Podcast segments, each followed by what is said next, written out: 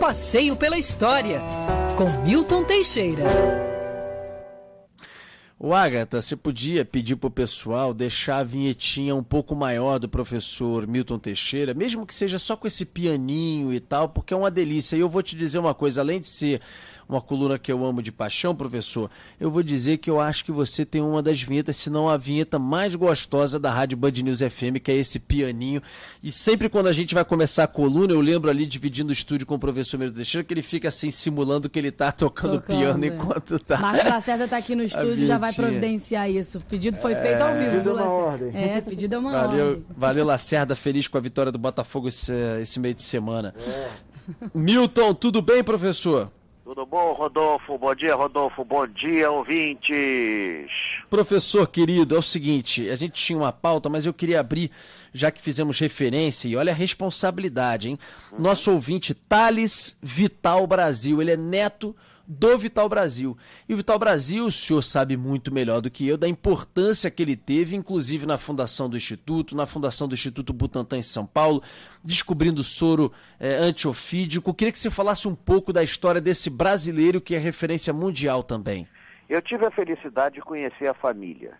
Uhum. Não conheci o velho Vital porque ele morreu antes de mim, mas eu conheci o filho muito bem, o Álvaro Vital Brasil, um famoso arquiteto conheci a sobrinha, então eu tinha. Eu, eu já fui bem armado aqui para a coisa, né?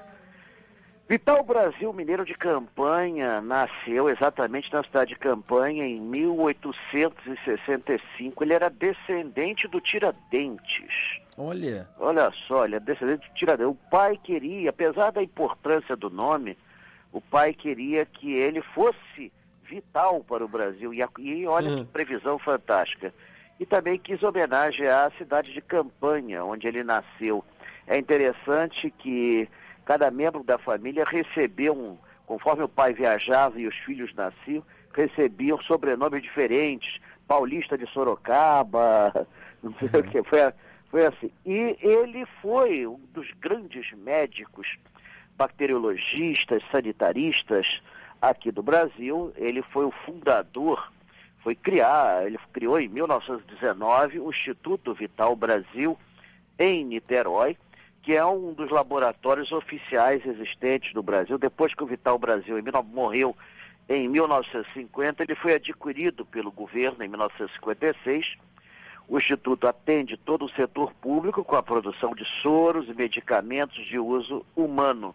E eles têm uma filial em Cachoeira de Macacu, a Fazenda Vital Brasil, foi feita agora, tem 10 anos, onde são criados os cavalos que fazem parte do processo de produção de soro. É uma sociedade de ações de economia mista.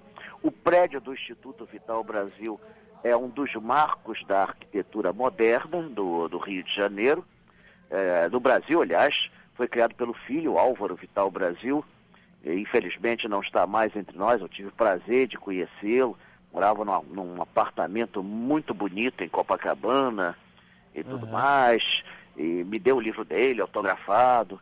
E é, foi uma família que realmente deu homens assim ilustres à nossa terra, desde Tiradentes, Vital Brasil, o arquiteto Álvaro Vital Brasil, de modo que é, não é à toa que esse instituto está na frente pela produção de vacinas uh, contra a Covid-19. É um dos institutos de ponta. O, o, o, velho Vital Brasil também foi um dos fundadores do Butantan, participou de congressos internacionais, foi homenageadíssimo, tem selo com. E tem até um museu, Vital Brasil em campanha. Ah, na casa onde ele nasceu, tudo mais, a casa é tombada. Esse museu foi inaugurado em 1988. Esse eu não conheço ainda. Professor. Oi. É, não, não, não, não, complemente, por favor. Não, não, não. É, é uma casa colonial, assim, uma casa pequena, né? E, e foi preservada e, além do que, por ter sido o berço do grande cientista, é hoje o principal museu da cidade de Campanha. Professor, a gente tem um pedido vindo da região serrana do Rio de Janeiro, de Petrópolis, da ouvinte Vânia Costa. O que, que é, Agatha Meirelles? Doutor, Praça Doutor Saerpe Filho. Inclusive, ela disse, professor, que não é nome só da, da praça, não. Tem nome de rua também. E que o Doutor Saerpe seria bem famoso, assim, em Petrópolis, pelo menos. Quem era, professor? É, não é à toa, né? Nelson de Saerpe é de uma família tradicional.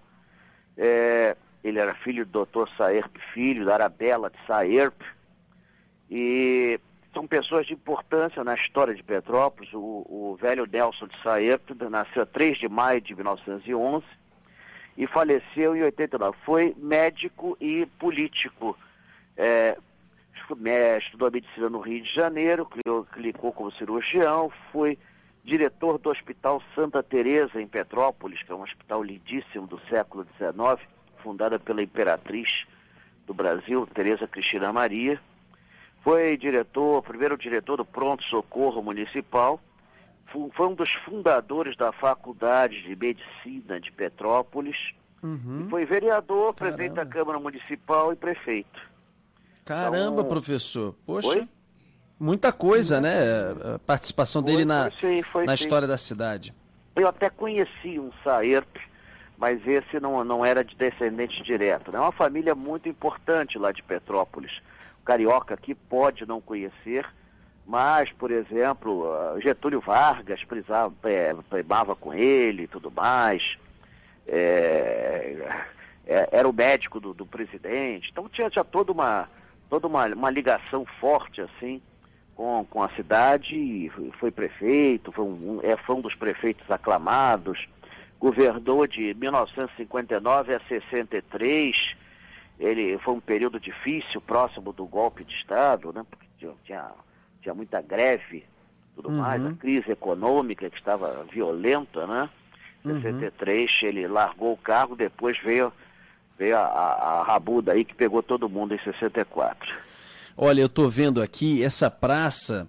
É, eu conheço essa praça, ela fica logo ali no pé da Rua Teresa. Rapaz, se eu pudesse hoje, agora, às 11h03, se eu pudesse, se você puder, eu pegaria o carro, subiria para a região serrana, andaria um pouquinho na Rua Tereza, tem que ver a como é que está o funcionamento. Era a entrada original de Petrópolis.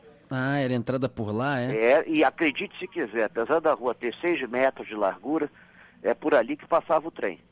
Caramba! Originalmente. o trem da época do, do Império, que chegou a Petrópolis, o trem chegou a Petrópolis em 1883. A primeira ferrovia é de 1854, mas ela não ia até o centro de Petrópolis. Ela parava em Raiz da Serra e o resto os passageiros faziam de carruagem. Caramba. Aí, em 1883, a Leopoldina levou o trem até o centro de Petrópolis, uh, na estação ferroviária, onde hoje é a rodoviária antiga de Petrópolis. Uhum. E a entrada se fazer pela Rua Tereza. Eu não consigo imaginar um trem passando hoje por aquela rua. É, a Rua Tereza é, a rodoviária é ali. Largura, o ônibus de turismo toma a rua inteira. Eu, já tive que levar turista. Eu sei, é. Rua. É difícil passar. E aquela, é aquela pracinha exatamente marca, assim, você fica ali, logo depois você tem a Rua do Imperador, e ali tinham as casas mais fabulosas. Eu cheguei a pegar algumas delas, foram demolidas nos anos 60. Eu passei minha infância em Petrópolis, né? Ah, Meu tio tinha um apartamento do Quitandinha. Então, minha, minha casa de veraneio era o Quitandinha. Que, putz, que privilégio. Pô, Quitandinha, é grande palácio de Quitandinha. É, é, rococó por dentro, né, professor? Rococó por dentro e normando por fora. Sabia é... que uma coisa que até petropolitano não sabe, a estrutura dele foi feita para resistir a bombardeio.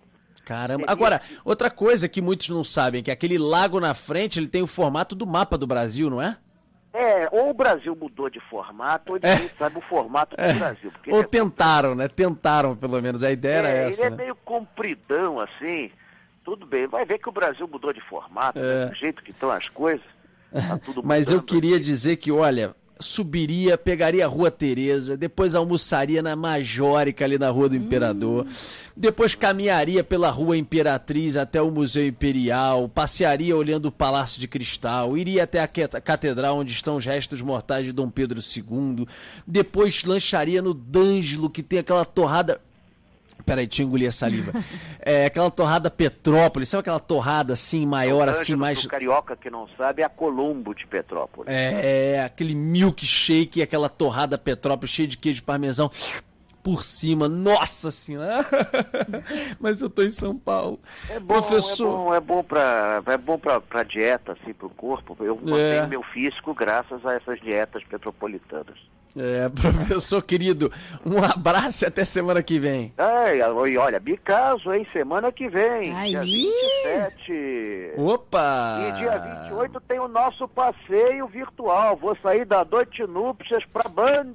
Maneira, hein, professor? Juiz, então, hein, professor? Direto pra Band. Vamos casar, depois ter almoço lá do Marzipan. Que então, isso, vai ser bacana. Qualquer coisa aí, consulta o site e casei. Opa! Quiser dar presente pro professor. Lá, meu, da Vilma. Último, último Teixeira a se enforcar. E uhum. depois vamos comer no marcipão. Ou seja, eu vou meter o pé na jaca duas vezes no mesmo dia. então tá certo, querido professor. Até semana que vem. Até semana que vem, se Deus quiser. Valeu, tchau, tchau. Agatha, se não tiver nada, aproveitando.